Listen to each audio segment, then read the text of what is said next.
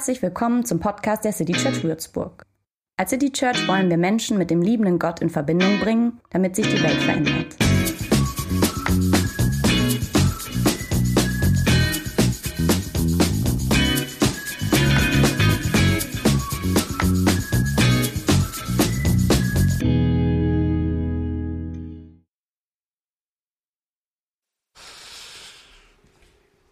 So, vielen Dank euch, liebe Band. Vielen Dank auch nochmal, dass ich hier sein darf. Das ist echt ein Riesenprivileg für mich, ähm, so einmal in der City Church Würzburg predigen zu können. Ich glaube, danach kann ich in Ruhestand gehen. Da habe ich meine Ziele so erreicht eigentlich. Ähm, ich äh, möchte gleich beten und äh, dann einsteigen. Äh, zwei Vorbemerkungen kurz zu meiner Predigt. Ähm, ich, ich werde einige Geschichten erzählen, wie ich am Reisen war. Mir geht es nicht darum, bitte hört es nicht, dass ich sagen will, ich war schon mal in Australien, war ich tatsächlich nicht also ähm, seid einfach ein bisschen gnädig mit mir. Ich habe mir lange überlegt, soll ich die Geschichten erzählen oder nicht, weil ich mag nicht so rüberkommen. Ähm, ich ich werde es jetzt trotzdem erzählen, einfach ähm, weil ich glaube, sie helfen. Ähm, der zweite Punkt ist, ich werde tatsächlich von Missionsreisen erzählen ähm, und da auch einfach als Vorbemerkung, ich mag nicht vor jeder Geschichte, die ich erzähle, sagen, und das war eine gute und das war eine schlechte. Ich weiß, dass alle mögliche ähm, schlechte Konnotationen da irgendwie mitschwingen, wenn man Missionsreise sagt und viel von dem, was gemacht wurde, was auch ich gemacht habe, war nicht gut, aber ich werde es nicht jedes Mal dazu sagen, okay? Also seid einfach auch gnädig mit mir, wenn ich da ein bisschen erzähle gleich ähm, und wisst, dass ich das auch selber für mich so vorsichtig bewerte, okay? Lass mich beten und dann steig mal ein. Jesus, und so bitte ich dich, dass du sprichst jetzt durch mich, durch den Text und dass du uns in der Zeit segnest. In deinem Namen. Amen. Amen. Äh, meine Frau, die Christin, die ist, wie ich schon gesagt habe, in den USA aufgewachsen. Sie ist Amerikanerin durch und durch, könnte man sagen. Und äh, sie ist in so einer riesen Kirche aufgewachsen mit 10.000 Gottesdienstbesuchern jeden äh, Sonntag, so richtig amerikanisch. Und äh, Teil dieser Kirche waren eben auch solche Missionsreisen. Und die Christin ist auf die erste Missionsreise gegangen, als sie neun Jahre alt war. Ähm, da ist sie nach Guatemala geflogen, zusammen mit ihren Eltern und sie sind da zu einer Missionarsfamilie gegangen und haben in einem Kinderheim ausgeholfen für, ähm, für eineinhalb Wochen. Und als die Christin nach diesen eineinhalb Wochen dann mit ihren Eltern zusammen wieder zum Flughafen gefahren ist und in das Terminal reingelaufen ist und äh, die große Anzeige, den großen Anzeigebildschirm angeschaut hat und da ihren Flug gesehen hat nach Chicago, da hat sich in ihr so der Magen verdreht. Sie wollte eigentlich nimmer zurück, in die USA, weil sie die große Not in Guatemala gesehen hat. Die kleine neunjährige Christin hat so für sich gedacht, die Leute dort brauchen Jesus so dringend und ich will jetzt nicht mehr zurück in meine Schule gehen, in meine dritte Klasse, sondern ich will eigentlich hier bleiben und den Leuten helfen. Ähm, das ist total goldig auch. Äh, Christian hat äh, Tagebuch geschrieben damals schon in der dritten Klasse. Da konnte ich glaube nicht mal richtig schreiben. Ähm, und äh, das kann man heute noch lesen, wie sie da, als sie dann wieder in den USA war, gekämpft hat mit sich und tagelang mit ihren Eltern gekämpft hat, ob sie jetzt tatsächlich wieder zurück muss in ihre dritte Klasse oder ob sie nach Guatemala gehen kann wieder, ähm, um dort Menschen von Jesus zu erzählen. Also die kleine neunjährige Christin hatte da eine sehr spannende Zeit und Erfahrung in Lateinamerika und wollte unbedingt wieder dorthin zurück. 20 Jahre später durfte ich jetzt Anfang dieses Jahres selber zum ersten Mal nach Lateinamerika reisen und ich war da eingeladen auf einer Konferenz, wo ich als, als Redner ähm, da sein durfte und ich durfte über die Situation der Kirche in Europa referieren hauptsächlich und ich war da in Costa Rica und in Panama und auch ich war da für circa eineinhalb, zwei Wochen und danach bin ich wieder auf den Flughafen gefahren und ich bin auch im Terminal gestanden und habe mir den Bildschirm angeschaut, wo der Flug stand zurück nach Frankfurt. Aber das Gefühl, das ich empfunden habe, als ich am Flughafen stand, war ein ganz anderes Gefühl von dem, was meine Frau damals vor 20 Jahren empfunden hat. Bei mir hat sich nicht der Magen verdreht, sondern ich habe eher so, also man könnte es wahrscheinlich eher mit Schmetterlingen im Bauch ähm, habe ich empfunden. Ich habe mich richtig gefreut, wieder zurückzukommen nach Deutschland und dorthin, wo ich gerade lebe. Und warum ich mich gefreut habe, da mag ich euch heute mal ein bisschen mit reinnehmen und das in dieser Predigt ein bisschen erklären. Wir wollen uns jetzt aber ähm, einen Bibeltext anschauen, der tatsächlich auch diese Frage ein bisschen beantwortet und, ähm, und äh, der uns da auch mit reinnimmt aus der Apostelgeschichte 17, Vers 16. Wir schauen uns tatsächlich heute nur ein oder zwei Verse an, ähm, aber diese finde ich doch äh, echt krasse, coole, aussagekräftige Verse. Also die Apostelgeschichte 17, Vers 16. Und wenn wir in diesen Text gleich einsteigen, dann sehen wir, da war Paulus, der unterwegs war auf einer seiner Reisen und er war mit Silas und Timotheus unterwegs und zu diesem Zeitpunkt hat Paulus die zwei hinter, ähm, in der letzten Stadt gelassen. Er hat gesagt, ich gehe schon mal vor in die nächste Stadt. Und das ist unser Vers, den wir hier lesen, Vers 16. Und da heißt es, wir haben es auch hier auf den Folien, während Paulus nun in Athen auf die beiden wartete. Also Paulus geht vor nach Athen und er hat da ein bisschen Zeit zum Warten. Ich weiß nicht, wie es dir geht mit Warten. Aber ich persönlich bin ein sehr, sehr ungeduldiger Mensch und ich habe tatsächlich recht große Probleme, auch gefühlt immer größere Probleme, ähm, auf Dinge zu warten. Ähm, als ich jetzt in Panama war auf dieser Konferenz. Da haben wir uns ähm, in einem kleinen Schulgebäude aufgehalten und wir durften tatsächlich auch gar nicht raus wegen Corona und da waren die Zahlen so hoch und äh, es war brennend heiß, 35 Grad gefühlt die ganze Zeit gehabt. Ähm, und an einem der Morgenden bin ich aufgeweckt worden mit den Worten, wir haben kein Wasser mehr. Wasserausfall. Und ähm, ich bin aufgestanden, habe gedacht, naja, ein Wasserausfall ist jetzt nicht so wirklich schlimm. Äh, ich dusche dann halt einfach mal nett. Das halte ich schon auch aus, mal nicht zu duschen. Und ähm, habe genau das dann nicht gemacht. Ich bin dann direkt zum Frühstück gegangen, habe eben nicht geduscht. Und hab dann aber relativ schnell festgestellt, dass ein Wasserausfall tatsächlich mehr beinhaltet, als nur nicht duschen zu können. Also zuerst mal wollte ich mir einen Kaffee holen ähm, und das ging natürlich nicht, weil wir hatten kein Wasser und wir brauchen Wasser zum Kaffee machen. Das heißt, das Kopfweh fängt schon langsam an.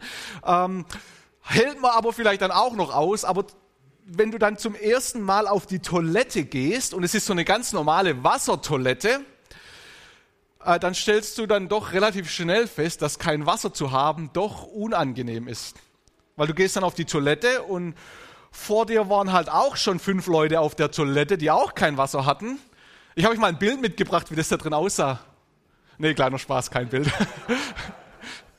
Aber ich sag's einfach mal so, es war relativ unangenehm und da waren wir also in Panama und wir haben gewartet, bis endlich wieder das Wasser kam und es hat eineinhalb Tage gedauert, bis wir wieder Wasser hatten und ich sage euch, das waren die längsten eineinhalb Tage meines Lebens. Warten ist nicht immer einfach und Paulus findet sich hier also auch in Athen und er muss warten auf seine zwei Leute, die er noch hinterlassen hat. Aber Paulus nutzt seine Zeit des Wartens und wir lesen jetzt mal weiter, was jetzt hier noch steht. Also während Paulus nun in Athen auf die beiden wartete, sah er sich in der Stadt um, heißt es hier im Bibeltext. Das ist ganz interessant, diese zweite Phrase, die steht eigentlich nicht im Urtext drin. Ähm, die hat die neue Genfer einfach so dazu gedichtet. Ähm, ich glaube aber, dass es eine gute und richtige Phrase ist, weil ähm, wir sehen gleich, wenn wir den weiteren Text lesen, dass Paulus alle möglichen Beobachtungen gemacht hat über die Menschen in Athen.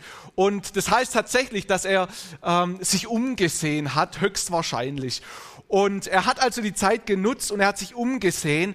Und was er getan hat, wie wir dann später lesen, er hat sich gerade ähm, über die religiöse Umstände in der Stadt informiert. Er hat gesehen, wie die Menschen leben und was die Menschen glauben. Und darauf geht er dann gleich ein in weiteren Verlauf dieses Kapitel. Ich möchte mit euch heute mal ähm, das tun, was Paulus hier getan hat. Ich mag mich umschauen mit euch ähm, über die religiösen Zustände unseres Landes, unseres Kontinents und unserer ganzen Welt. Und ich mag euch da einfach mal mit reinnehmen, weil ihr wartet jetzt ja hier auch, bis die Predigt vorbei ist. Das heißt, wir sind jetzt in dem, Pro in dem Prozess des Wartens und da können wir uns auch eine Runde informieren. Ich habe hier einen Hut mitgebracht heute, ähm, weil ihr kennt es ja, wenn, wenn man einen Touristenführer hat, äh, dann haben die immer so einen roten Regenschirm dabei oder sowas. Folgt mir, folgt dem roten Regenschirm oder eben einen Hut. Und während wir jetzt auf dieser kleinen Reise sind, habe ich diesen Hut auf und ihr könnt mir einfach da mitkommen. Und wir werden da tatsächlich eine kleine Weltreise machen und wir werden uns mal anschauen, wie es im geistlichen Leben von Menschen auf der Welt ausschaut. Und ich habe uns da einige Statistiken mitgebracht und die wollen wir uns mal äh, zusammen anschauen. Ich habe hier zwei verschiedene ähm, äh, so Reportagen, die gemacht wurden, mitgebracht. Daraus habe ich alle meine Daten. Wenn ihr Lust habt, könnt ihr die daheim einfach selber nochmal ganz genau anschauen und im Detail durchlesen. Da sind viel mehr Details drin, als ich euch jetzt weitergeben kann. Das wollte ich euch einfach mal zeigen, wenn wir jetzt starten, auf diese kleine Tour zu gehen. Okay, wir steigen dann gleich mal ein in die erste äh, Statistik, die ich euch einfach mal zeigen will. Also wir schauen uns um und fragen uns, wie sieht es aus mit den Religionen auf der Welt? Und das ist jetzt eine, ähm, eine Statistik, die uns zeigt, wie verschiedene Weltreligionen in den nächsten Jahrzehnten wachsen oder schrumpfen werden. Und wir sehen da ganz oben steht äh, der die Christen. Ne? Und wir sehen das momentan, also wir haben hier auf der einen Seite 2010, äh, wie da der Stand ist, und dann eine Vorschau, wie es 2050 höchstwahrscheinlich sein wird. Und es wurde auf verschiedenen ähm, Statistiken basiert. Also man schaut sich da zum Beispiel die Geburtenrate an und, und wie viele Menschen den Glauben wechseln hin zu einer Religion oder weg von einer Religion. Und so kommt man also bei diesen Zahlen raus. Und wir sehen hier, dass das Christentum in, ähm, in jetzt 30 Jahren deutlich wachsen wird. Also 2010 waren es circa 2,1 Milliarden Christen auf der Welt und es werden 2050, so ist die Vorhersage, circa 2,9 Milliarden Menschen sein auf dieser Welt. Das heißt, es wird so circa 750 Millionen mehr Christen auf der Welt geben in 30 Jahren, als es heute gibt. Hey, und ich finde es voll geniale Nachrichten eigentlich, zu wissen, dass dass einfach Menschen, dass, dass so viel mehr Menschen in 30 Jahren Jesus nachfolgen werden und Christen sein werden, sich selber als Christen bezeichnen werden. Und man sieht tatsächlich solche Veränderungen überall auf der Welt. Ähm, ich war vor einigen Jahren in Indien, da waren wir auch auf so einer Reise, wo wir mit, Past mit indischen Pastoren unterwegs waren und die ermutigt haben und auch unterrichtet haben. Und ähm, und die indische Pastoren haben uns dann ein bisschen rumgezeigt, wie es denn ähm, aussieht bei ihnen in ihrer Stadt. Wir waren lang in Mumbai und in Mumbai waren wir unter anderem auch in einem der schlimmsten, ärmsten Slums, die es in der ganzen, ähm, in der ganzen Stadt, im ganzen Land gibt. Und in diesem Slum sind wir also rumgelaufen. Es sind wirklich Verhältnisse, man kann sich einfach nicht vorstellen. Ähm, du bist da durch die Gassen gelaufen, die Gassen waren relativ dünn, da haben vielleicht gerade so zwei Menschen nebeneinander gepasst. In den Gassen ist wirklich das Wasser teilweise Zentimeter tief gestanden und du musstest da so durchwaden. Es waren Tausende über Tausende von Fliegen unterwegs, die andauernd auf dir gesessen sind und dir im Gesicht rumgeflogen sind. Und der Gestank, unbeschreiblich eigentlich. Ich habe noch nie so Armut erlebt äh, in meinem Leben und noch nie so viel Armut gesehen. Wir sind also durch das Slum gegangen und haben uns da durch die Wege geschlängelt und ähm, wir sind dann so ziemlich in die Mitte des Slums angekommen und da war ein kleines Gebäude, das war eigentlich auch nicht anders als die anderen Hütten, die so aus Müll und teilweise auch mit Mauern gebaut wurden und dieses war aber ein kleines bisschen größer und es war eine Kirche in diesem Slum und wir sind in diese Kirche reingegangen es war extrem heiß da drin und wir wurden ähm, dem Pastor vorgestellt, der in diesem Slum war. Und ich sag's euch, ich habe noch wie gesagt, ich habe noch nie eine Situation erlebt, die von so viel Armut geprägt ist. Und wir haben dann angefangen, mit diesem Pastor zu reden. Und es ist auch zu krass gewesen von mir in dieser Situation, weil ich habe selten eine Person gelebt, die so viel Freude ausgestrahlt hat wie dieser Pastor. Der Pastor war da und er hat den Menschen zugehört und er hat den Menschen geholfen. Und die Menschen aus dem Slum sind da sonntags reingeströmt in diesen kleinen Raum, dicht an dicht gesessen. Und sie haben sich die Botschaft von Jesus angehört, die ihnen einfach Hoffnung und Freude gegeben hat in ihren schwierigen Situationen. Für mich war das so ermutigend zu sehen, wie es der Kirche ging und wie froh und freundlich dieser Pastor war. Ich durfte tatsächlich in Indien, wir, haben, wir sind dann zu einer anderen Gruppe von Pastoren gegangen und ich durfte da Menschen taufen, die da in der letzten Zeit zum Glaube gekommen ist, sind. Und ähm, ich, ich weiß nicht genau, warum ich die taufen durfte. Ich, eigentlich fand ich das gar nicht so gut, weil ich durfte praktisch so die Früchte ernten, für die die so ganz lang äh, gearbeitet haben, aber die haben wahrscheinlich gedacht, naja, die Europäer brauchen vielleicht auch mal eine Ermutigung. Ähm, ich habe tatsächlich äh, da so 15 Leute getauft oder sowas. Ähm, in, meiner ganzen, in meinen ganzen fünf Jahren in Herzogenaurach habe ich zwei Leute getauft. Das heißt, ich hatte da auch keine, ich durfte in Indien mal richtig üben. Das war eine ganz spannende Erfahrung. Tatsächlich die erste Person, die ich getauft habe, habe ich erstmal, also wir haben so einen Futtertrog getauft, habe ich erstmal äh, den Kopf von der Person hinten anschlagen lassen aus Versehen. Also taufen muss auch geübt sein, so. Die haben mich mal ein bisschen üben lassen. Ähm, aber irgendwie ermutigend für mich auch, das zu sehen. Mensch, da kommen so viele Menschen wirklich zum Glauben Glaube und da ist so eine Freude in diesen Kirchen in den ärmsten Situationen. Und da konnte man das wirklich so erfahren. Ja, es kommen Menschen zum Glauben, auch in Vielzahl und Menschen finden einfach Hoffnung und Freude, egal wie schwierig die Situation ist. Ein anderer Ort, wo die Kirche gerade ganz arg wächst, ist Iran zum Beispiel. Ähm, ich war, als ich in Dallas gewohnt habe und dort in der Kirche gearbeitet habe, da waren wir Teil von, von einer Institution, die heißt Iran Alive, also Iran lebendig. Und es war so ein Fernsehsender, der aus Dallas christliche Predigten und sowas ähm, in den Iran geschickt hat. Über Satellitenschüsseln konnte man die empfangen. Und im Iran, es ist kein Witz, da kommen gerade Millionen von Menschen zum Glauben. Und, und was die tun, ist, die bauen sich dann auf ihre Hütten, auf ihre Häuser so Satellitenschüsseln drauf, dass die diese christlichen Predigten sich anhören können, weil es ihnen einfach gut tut und weil sie da eine Hoffnung und eine Weite erfahren, die es sonst in diesem Land nicht gibt. Und was in diesem Land ganz oft passiert ist, dass die Regierung kommt und die Satellitenschüsseln tatsächlich runterreißt von den Häusern, weil es da einfach verboten ist, nicht Moslem zu sein oder Jesus nachzufolgen, ist da wirklich verboten. Und was die Leute dann halt tun, dann werden die Satellitenschüsseln runtergerissen und zwei Wochen später bauen die sich eine neue drauf, weil es ihnen einfach so wichtig ist, diese Botschaft zu bekommen, die sie sonst nirgends hören dürfen. Sie dürfen sich ja auch nicht in Kirchen oder in Gruppen sonst treffen. Also da ist wirklich Millionen von Menschen, die da dazukommen, die da zuschauen, die da Hoffnung erfahren. Also diese Zahl ist nicht irgendwie nur so eine Zahl, die wir da sehen, sondern es passiert einfach ganz konkret auf der Welt, dass Menschen Jesus kennenlernen und dass sie in ihm Hoffnung finden. Okay, also wir haben, wir werden in ähm, 30 Jahren jetzt circa 750 Millionen Menschen haben, die Jesus nachfolgen ähm, werden, mehr als es jetzt sind. Wir schauen uns mal kurz die zweite Statistik an. Ähm, das ist so ein bisschen eine Verteilung ähm, der Christen über die letzten ähm, 2000 Jahre. Also da die Statistik ist in Millionen und wir sehen da auf welchen Kontinenten sich wie viele Christen gefunden haben.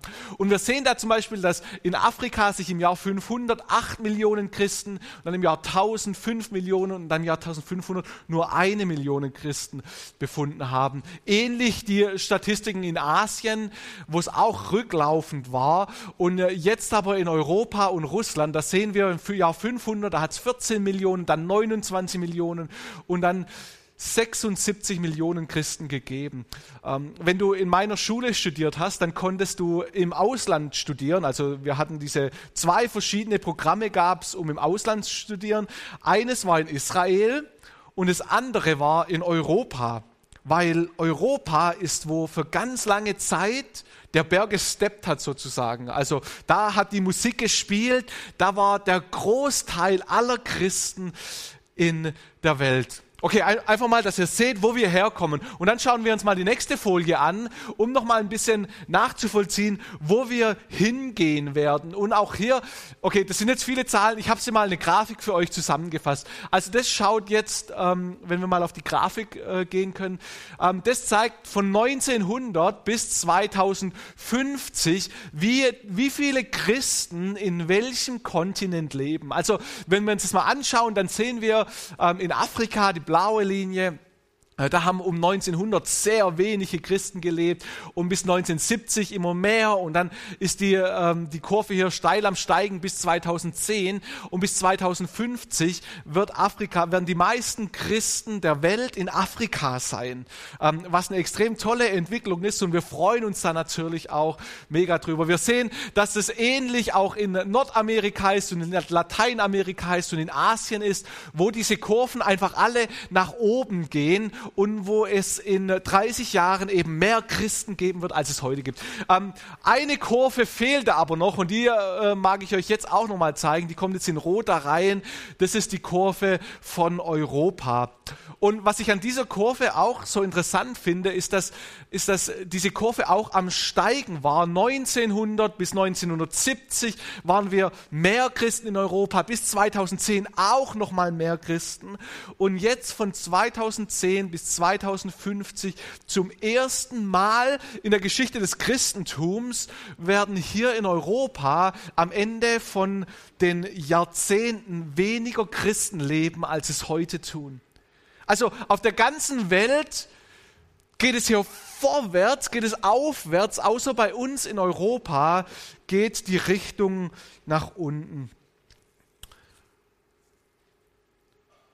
Ich weiß nicht, was die Statistik mit euch tut, was, was das irgendwie auslöst in euch. Ähm, ich habe darüber, wie gesagt, in Panama und Costa Rica referiert und ich habe diese Statistiken gezeigt. Ähm, und erstmal ganz nüchtern, also das sind jetzt erstmal Zahlen und das sind Kurven und ich habe dann ähm, so meine Lateinamerikaner angeschaut, die dazugehört haben und ich habe gesehen, dass irgendwie die auf, die auf diese Statistiken gucken und dass da einige drin saßen, wo dann einfach die, so die Tränen geflossen sind, ähm, aus einem Entsetztsein auch, dass dass in Europa das einzige, der einzige Kontinent irgendwie ist, wo, wo es so schwierig ist. Ich habe ich hab darüber geredet und danach sind Lateinamerikaner zu mir nach vorne gekommen und haben einfach gesagt, hey, was können wir machen, um euch in Europa zu helfen? Wie können wir euch unterstützen? Wir wollen auch kommen, um die Kirche aufzubauen, um der Kirche zu helfen. Und so die Antwort, die ich bekommen habe von diesen Lateinamerikanern, die hat mich schon irgendwie schwer bewegt. Weil wir kennen es ja, dass für, wie wir es in der letzten Statistik gesehen haben, dass für Jahrhunderte, dass es immer waren, wir weiße Europäer, wir gehen und wir bringen Jesus zu den anderen Personen. Und wir haben uns da mit Schmutz bekleckert und es war imperialistisch und es war viel schlecht, was wir getan haben. Aber trotzdem war es irgendwie so die, die Richtung, hey, ähm, wir können da was weitergeben an Menschen in anderen Kulturen. Und heute, genau in diesem Moment eigentlich, wendet sich das Blatt irgendwie. Da ist es nicht mehr so, hey, wir als Europäer, wir haben jetzt eine Leidenschaft, um zu gehen nach Guatemala oder wohin auch immer, um den Menschen von Jesus zu erzählen. Das ist auch noch ein Platz dafür, wie auch immer. Aber jetzt sind es die Menschen aus, aus den anderen Kontinenten, die sagen, hey, die Leute in Europa, die brauchen Hilfe, die brauchen Hoffnung und wir haben eine Sehnsucht danach, dorthin zu gehen da ändert sich gerade was. Ich habe noch eine Statistik und dann sind wir fertig mit den Statistiken. Sorry, das war jetzt viel Zahlen und, und so. Ähm, wie gesagt, es gibt viele verschiedene Gründe, warum die Zahlen hoch oder runter gehen. Tatsächlich ist einer der Hauptgründe Geburtenzahl. Also der Islam ist stark am Wachsen zum Beispiel, weil sie im Durchschnitt einfach viel mehr Kinder kriegen als wir ähm, Christen. Also das ist ein ähm, starker Punkt da.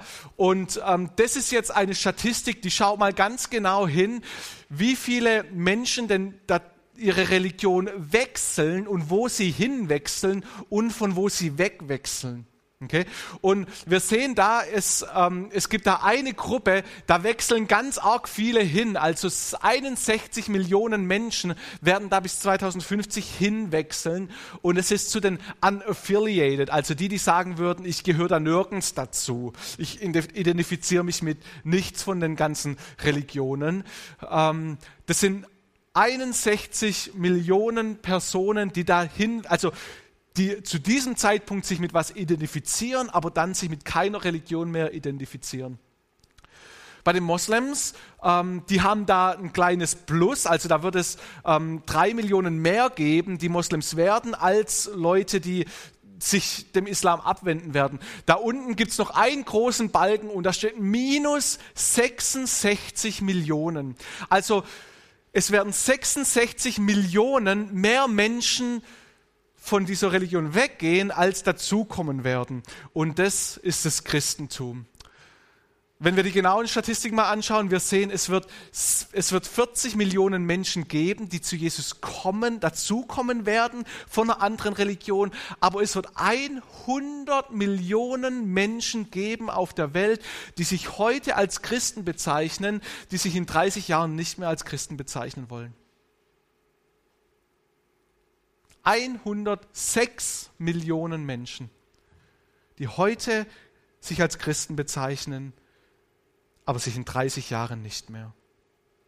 Mir bricht es irgendwie das Herz, weil ich weiß, wie, wie gut mir persönlich Jesus tut, wie gut mir mein Glaube tut, wie gut mir es tut, mich irgendwie geborgen zu wissen, ähm, Hoffnung zu haben. Und mir bricht es als Pastor, als Christ das Herz, dass es so viele Menschen gibt, die damit einfach nichts mehr zu tun haben wollen, dass es immer mehr Menschen geben wird. Die allermeisten davon, von diesem Switching Out, äh, finden in Europa statt. Also ganz wenig davon findet in Afrika statt oder in Lateinamerika. Das allermeiste davon findet in Europa statt. Ähm, ich glaube, wir hier in Europa, wir haben irgendwie, also wir leben gerade in so einer spannenden Zeit fürs, für unseren Glaube auch. Und wir haben irgendwie einen außerordentlichen Auftrag hier, eine außerordentliche Aufgabe. Wenn wir mal unseren Text kurz weiterlesen, da gibt es noch eine zweite Phrase, die dahinter kommt. Apostelgeschichte 17, Vers 16. Also ähm, ich lese nochmal den ersten Teil, da heißt es, während Paulus nun in Athen auf die beiden wartete, sah er sich in der Stadt um. Und dann heißt es, sein Geist wurde erschüttert, da ihre Straßen voller Götterstatuen waren. Das ist jetzt irgendwie so ein Satz, der schreckt uns wahrscheinlich erstmal ab, oder? Weil er da die, die Religionen, auch die anderen Götter kritisiert, ähm, der Athener. Aber ich glaube, was, was wir hier sehen müssen, ist, dass, dass Paulus die religiöse Umstände der Stadt einfach sieht und dass er da eine geistliche Not wahrnimmt. Was Paulus später im Text sagen wird, ist, wenn er dann anfängt, zu den Personen zu predigen, da sagt er, ich habe viele Götterstatuen gesehen, und ihr habt Statuen von unbekannten Göttern, sagt er. Also er sagt, ja, ihr seid religiös, aber irgendwie sind eure Götter doch weit weg und unbekannt. Und, und, und Paulus sagt dann, und von diesen mag ich euch erzählen. Also ich mag euch diese Götter, die euch noch unbekannt sind, nahebringen und erzählt dann von Jesus. Paulus sieht also hier eine geistliche Not in der Stadt. Und ich glaube, diese geistige Not, die gibt es auch bei uns oder hier direkt vor unserer Haustüre. Ich habe letzte Woche einen Anruf bekommen von einem Bekannten von mir und, ähm, und der hat mir erzählt, das war auch groß in den Nachrichten, vielleicht habt ihr es auch gelesen, aber ähm, da ist einer, der bei Adidas gearbeitet hat, der war in den Alpen zum Wandern und 28-Jähriger und ist einfach den Berg runtergeflogen, ist gestorben. Und ähm, dieser Bekannte von mir, der hat gesagt, wir werden jetzt ein Meeting haben bei uns in Adidas und ich werde es den ganzen Leuten erzählen müssen und wir wollen da nicht einfach so ins Tagesthema einsteigen. Und er sagt, ich habe keine Ahnung, was ich da sagen soll. Und deshalb hat er mir angerufen, weil er weiß, ich bin Pastor in Herzogenaurach und, und ob ich ihm nicht weiterhelfen kann. Und ich bin ganz ehrlich, ich habe mir so schwer getan, was du so jemand, also was kannst du da sagen? Und ich weiß genau, Adidas ist natürlich auch so, so, so, so, eine, so eine Landschaft, da, da darfst du jetzt nicht so die christlichen Impulse setzen, sondern ist einfach offen für alles und, und es ist auch okay, ich glaube, das ist wichtig, dass so Firmen das sind, aber, aber was kann ich dann irgendwie sagen und Hoffnung zu bringen und um zu trösten? Und, und ich habe mir das so schwer getan. Ich habe dann gesagt, ja, du kannst ja sowas sagen wie, seine Legacy wird weiterleben in uns oder ähm, vielleicht ist er jetzt an einem besseren Ort. Oder, also, also ich habe mir da einfach schwer, was sagst du dann, wie kannst du da Hoffnung geben?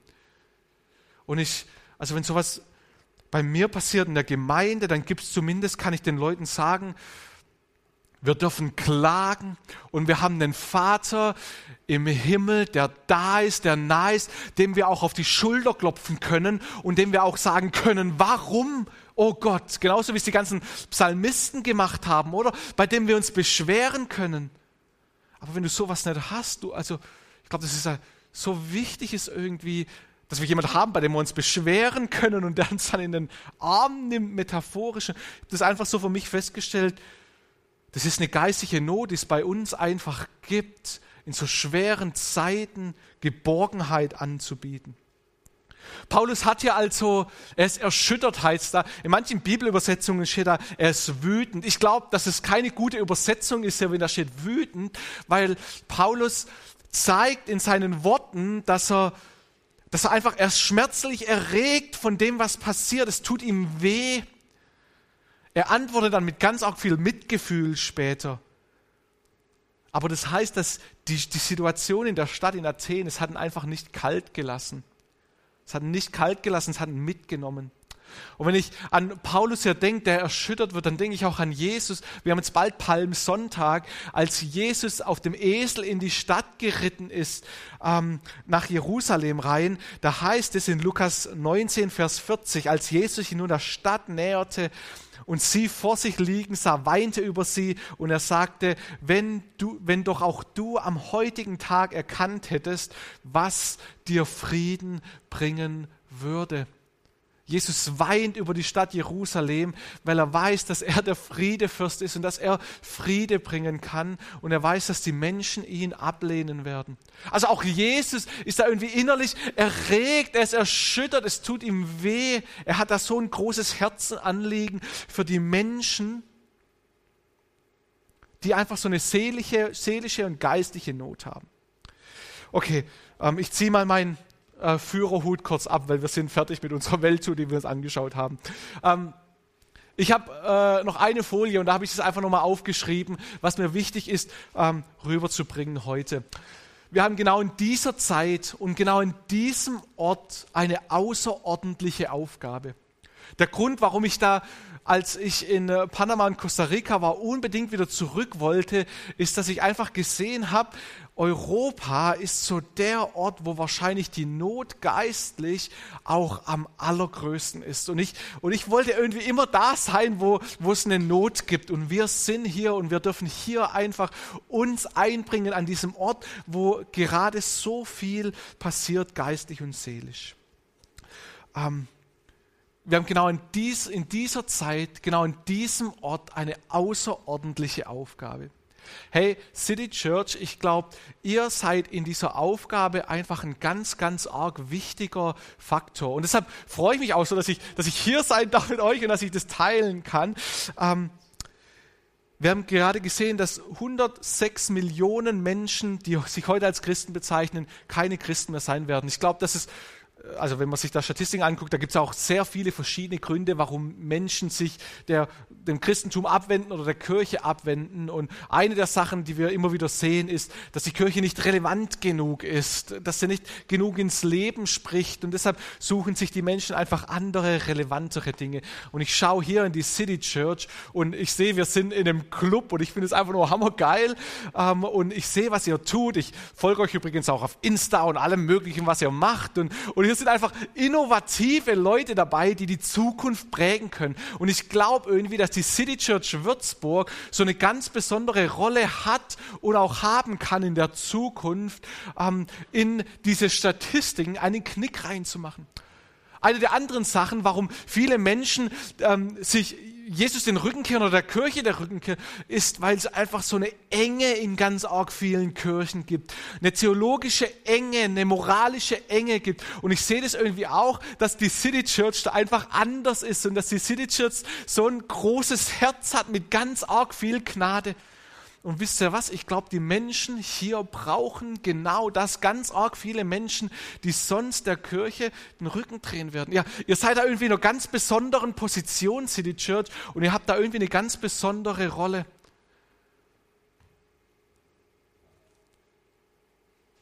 Wenn ich das richtig wahrnehme, das ist halt eine Kirche, die nicht mit Angst und Druck arbeitet, sondern mit ganz viel Gnade, die an Jesus festhält, so ganz stark, ohne Jesus für sich zu beanspruchen und zu sagen, Jesus ist immer auf unserer Seite. Und es tut irgendwie gut, so wie ihr seid und wie ihr euch gebt. Und ich glaube deshalb, dass ihr eine ganz arg wichtige Rolle habt. Ähm, ich hoffe, dass diese Zahlen, diese Statistiken, diese Geschichten, die ich vielleicht heute auch erzählt habe, mit euch irgendwie das Gleiche auslösen, wie es bei mir ausgelöst haben. So einfach, hey, es ist eine wichtige Zeit, in der wir sind. Wir haben eine wichtige Rolle. Und vielleicht haucht es euch auch eine neue Leidenschaft ein. Ich will noch eine Sache dazu sagen. Es geht jetzt nicht darum, dass ihr mehr tun müsst. So eine Predigt ist ja oft, ähm, dann denkt man, oh, jetzt ist da doch wieder Druck und ich sollte auf die Straße gehen und Menschen mehr von Jesus erzählen. Das will ich damit gar nicht sagen. Ähm, ich habe für mich persönlich nach dieser Reise auch nicht auf einmal angefangen, auf die Straße zu gehen und Menschen von Jesus zu erzählen. Aber ich habe das, was ich sowieso schon gemacht habe. Ich predige, ich leite, ich leite eine Gemeinde bei mir, ich arbeite da einfach mit, genauso wie viele von euch in der Gemeinde hier mit mitarbeiten. Ähm, ich bin bei mir im Fußballteam in Herzogenaurach, wo ich einfach unter den Menschen bin. Und das ist auch nicht so, dass ich mit meiner Bibel komme, aber ich bin einfach dabei und ich versuche zuzuhören. Und ich habe für mich entschieden, ich muss jetzt nicht mehr machen. Aber das, was ich mache, dafür habe ich irgendwie eine neue Leidenschaft gewonnen. Und ich hoffe, dass du vielleicht auch eine neue Leidenschaft gewinnst, dass du darin gestärkt bist. Hey, was du tust hier, Einfach, dass du da bist, dass du nachher jemanden in den Arm nimmst, ist so wichtig und spielt echt eine große Rolle. Und gerade in diesem Zeit, gerade an diesem Ort, ist es so stark. Lasst uns ähm, beten. Jesus, danke, dass wir hier in Europa leben können, an, an einem Ort, der gerade in dieser Zeit so irgendwie ein geistlicher Brennpunkt ist. Jesus, ich danke dir für die City Church, die so nah am Puls der Zeit ist und die so viel Großzügigkeit hat und die einfach für die Menschen da ist.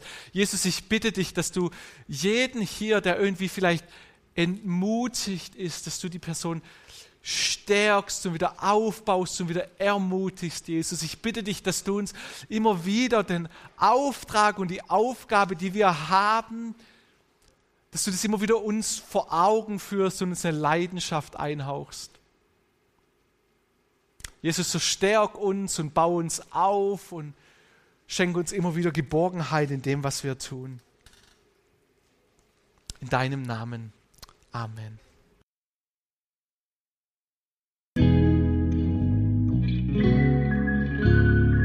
Mehr Infos zu dem, wer wir sind und was wir machen, kannst du unter citychurch.de nachlesen. Wenn du uns unterstützen willst, und wir brauchen Unterstützung, findest du Informationen dazu in den Show Notes oder unter citychurch.de-spenden. Vielen Dank und bis zum nächsten Mal.